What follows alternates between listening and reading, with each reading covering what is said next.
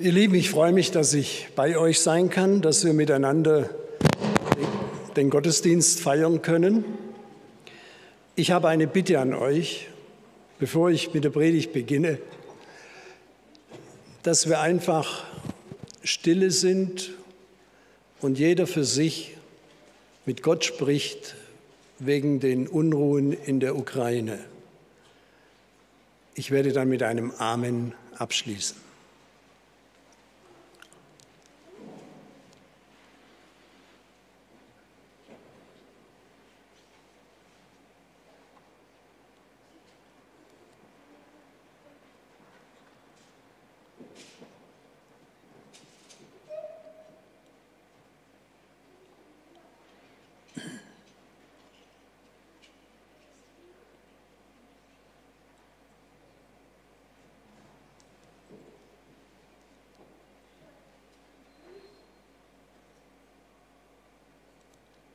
Amen.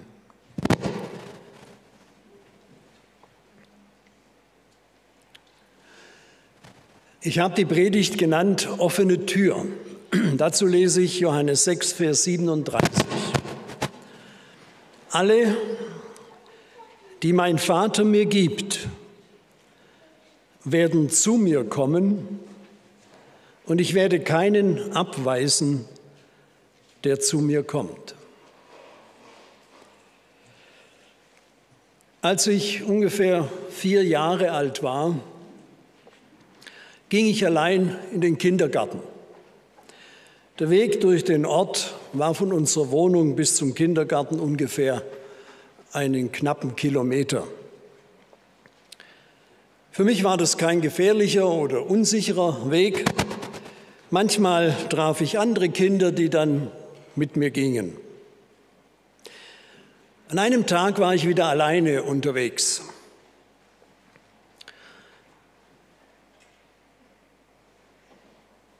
Wovor ich etwas Angst hatte, war eine Frau, die hatte den Namen Fliegenschnee. Sie wohnte in einer Baracke, die für Flüchtlinge nach dem Zweiten Weltkrieg aufgestellt wurden. Es war eine große, stämmige Frau. Leider wurde sie besonders von Kindern oft verspottet. Eines Morgens, als ich auf dem Weg zum Kindergarten war, begegnete ich dieser Frau. Sie schaute mich durchdringend an und ich bekam Angst. Auf der anderen Straßenseite war eine kleine Bäckerei. Da passten vielleicht drei Personen in diese Bäckerei. Und ich rannte über die Straße, zwei Stufen bis zur Ladentür. Ich riss die Tür auf und machte sie schnell hinter mir zu.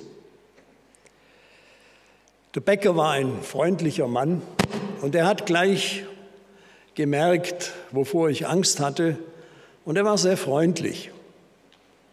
Und ich wartete, bis Frau Fliegenschnee außer Reichweite war. Und dann konnte ich entspannt in den Kindergarten gehen. Das Wort in Johannes 6, Vers 37 hat mir dieses Erlebnis in Erinnerung gerufen. Es gab eine Tür, die für mich offen war. Wenn ich mir so meine Gedanken machte über die Rede Jesu und dass jeder, der möchte, bei ihm Eingang findet, wurde mir neu bewusst, wie großartig Gottes Liebe zu uns Menschen erlebbar werden kann. Mein Kindheitserlebnis trägt dazu bei, was es bedeutet, Umgebung bei Gott zu sein. Diese Geborgenheitserlebnisse, die wir haben und die ich hatte, reicht für mich bis in die Ewigkeit hinein. Und zwar ohne Wenn und Aber. Das Angebot Gottes möchte ich mit euch genauer anschauen. Mir ist bewusst, dass unsere Lebenserfahrungen immer wieder Fragen aufwerfen. Kann ich Gottes Angebot vertrauen? Ist es kompromisslos? Sind meine Fehler, die mir im Leben passieren, kein Hinderungsgrund, bei Gott geborgen zu leben bis in die Ewigkeit hinein? Die Frage des Vertrauens hat seit Adam und Evas Misstrauen gelitten. Bis heute sind wir damit beschäftigt, Vertrauen zu leben. In einer Zeit, wo Misstrauen immer intensiver auf uns einströmt. Ob das Entscheidungen sind, die in der Politik getroffen werden oder in engsten Beziehungen zwischen Partnern, familiär oder beruflich. Kann ich Vertrauen leben, ohne Schaden zu nehmen? Besonders dann, wenn ich Enttäuschungen erlebe. Ganz besonders in Beziehungen, die mir wichtig waren und wichtig sind. In der Ehe, der Familie, unter Freunden, in der Gemeinde, in der Arbeitswelt und so weiter. Was macht mein Vertrauen aus? Wie kann ich stabiles Vertrauen leben, dass ich auch mit Enttäuschungen umgehen kann? Schon, lang, sehr zurück, schon sehr lange zurück wurde mir bewusst, dass das Wort Enttäuschung ja etwas Positives enthält. Eine Täuschung, der ich unterlag, wird entlarvt. Ich kann bewusster damit umgehen und meinem Leben, meinem Denken und Handeln eine neue Richtung geben. Was mir auch schon sehr lange in meinem Bewusstsein verankert ist, Gott läuft nie von mir weg.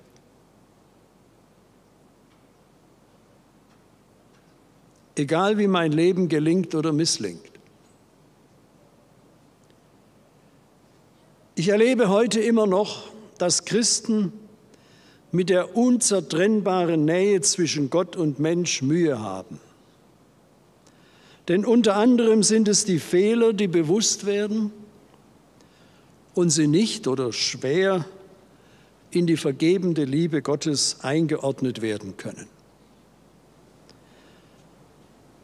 Das Gottesbild hat sich im Laufe der Jahrhunderte verändert. Entweder wird Gott ganz ausgeklammert oder er wird als Hüter der Ordnung gedacht.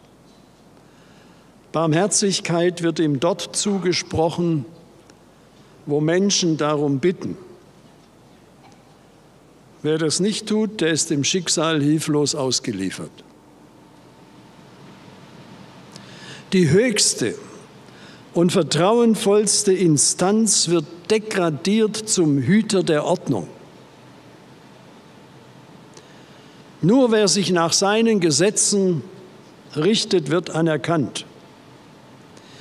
Dieses Gottesbild hat eine verheerende Auswirkung auf Menschen, die ihr Leben gewissenhaft leben wollen. Das Vertrauen in Gottes Liebe wird verfälscht dargestellt, oft auch durch geistliche Führer. Gottes Angebot ist so angelegt, dass wir wissen können und erleben dürfen, dass Gott immer in unmittelbarer Nähe zu mir, zu dir lebt. Unabhängig, wie wir es gelernt oder uns auf irgendeine Weise angeeignet haben. Seine Liebe zu mir, zu dir ist ständig präsent, bedingungslos, vertrauensvoll, spürbar für den, der diese Nähe wahrnehmen möchte.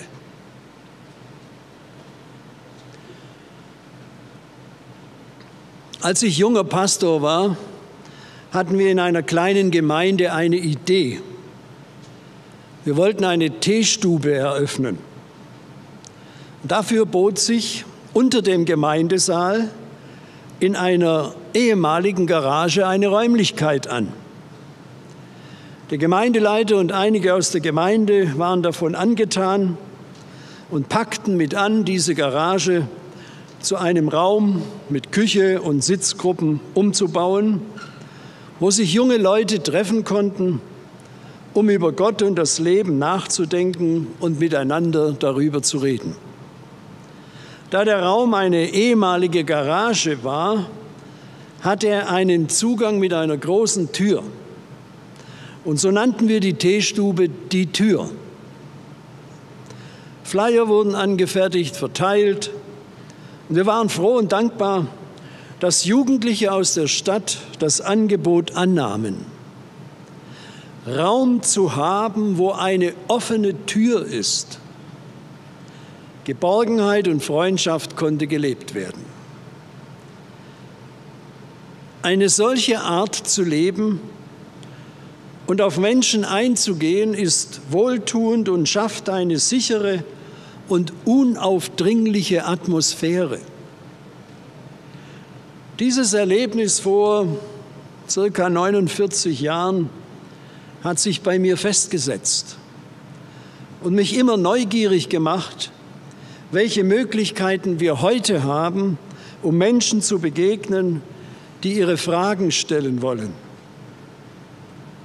Wir leben in einer Zeit, wo Aufmerksamkeit gefragt ist. Können wir Vertrauen leben in der Politik, den Medien, Werbespots und anderem gegenüber? Wie ist das mit dem Vertrauen in Gott und seine unzertrennliche Liebe zu mir, zu uns? Je länger die Erde besteht, umso mehr Ungereimtheiten tun sich auf.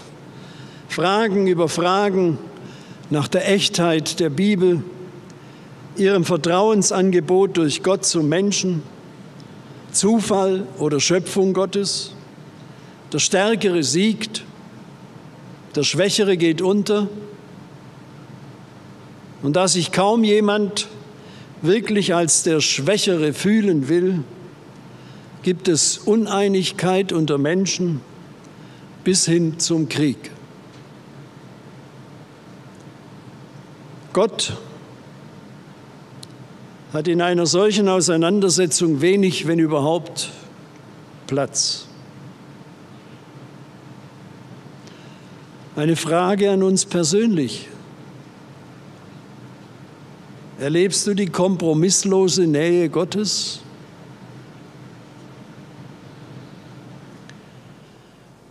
Als Menschen sind wir oft angewiesen auf Aussagen von Politikern, Wissenschaftlern, Lehrern, Eltern, Freunden. Dort, wo Vertrauen in eine andere Person gegeben ist. Wie ist das jedoch mit der Frage, wie Gott uns Menschen gegenüber eingestellt ist? Ja, viele würden sagen, Gott ist für den Menschen. Und dann kommt das Aber. Nur dann, wenn du erfüllst, was Gottes Wille ist und kannst, dann kannst du damit rechnen, dass er ein offenes Ohr für dich hat. Kennen wir solche Aussagen? Vermehren sie sich sogar? Als ich schon in früher Zeit meines Predigerdaseins damit umgegangen bin, um mein Vertrauen in diese Tatsache gesetzt habe, kam in meinem Umfeld viel Unverständnis auf. Ich kann das heute verstehen. Das Leben im Miteinander zeigt sich oft anders. Da wir nur unsere Sicht unser sichtbares Verhalten erleben und im Vertrauen auf Gottes Angebot angewiesen sind, ergeben sich viele Variationen des Glaubens, wie Gott sich uns gegenüber verhält, wenn das Leben aus dem Ruder zu laufen scheint. Darüber gab es in der Kirchengeschichte viele Beispiele, wie das vertrauensvolle Leben mit Gott solchen Menschen gegenüber abgesprochen wurde und zum Teil noch wird. Gott kann doch nicht Unrecht gutheißen und dann trotzdem einem solchen Menschen zugewandt sein? Gibt es die kompromisslose Nähe Gottes für dich und mich? Ja, sie gibt es. Jeder von uns kann bei sich schauen, was ihm gelingt oder misslingt. Und ob er sich dann von Gott verlassen fühlt oder die Gewissheit in sich trägt, dass Gott sich unabhängig macht von unserem gelingenden oder misslingenden Leben. Unser Text in Johannes 6, Vers 37 gibt uns eine klare und unwiderrufliche Aussage Jesu, dass alle, die sich bei ihm aufhalten wollen, Bleiberecht haben. Ich habe mich immer wieder gefragt, weshalb Menschen, Christen, solche, die Gottes Vertreter auf der Erde sind, dieser klaren Aussage gegenüber Kompromisse eingeführt haben. Es kann sein, dass die eigene Vorstellung über Gottes Geduld und Gnade wichtiger war als das Verhalten Gottes, jedem seiner Geschöpfe zugewandt zu sein. Weshalb? Die Frage der Macht, die über Mitmenschen ausgeübt wird, darf nicht ins Wanken kommen schon gar nicht Menschen gegenüber, die ihr Vertrauen auf Gottes Liebe gesetzt haben. Ein solches Verhalten geht hinein in die engsten Beziehungen zwischen zwei Menschen, zwischen Freunden, in christlichen Gemeinden. Und das ist fatal.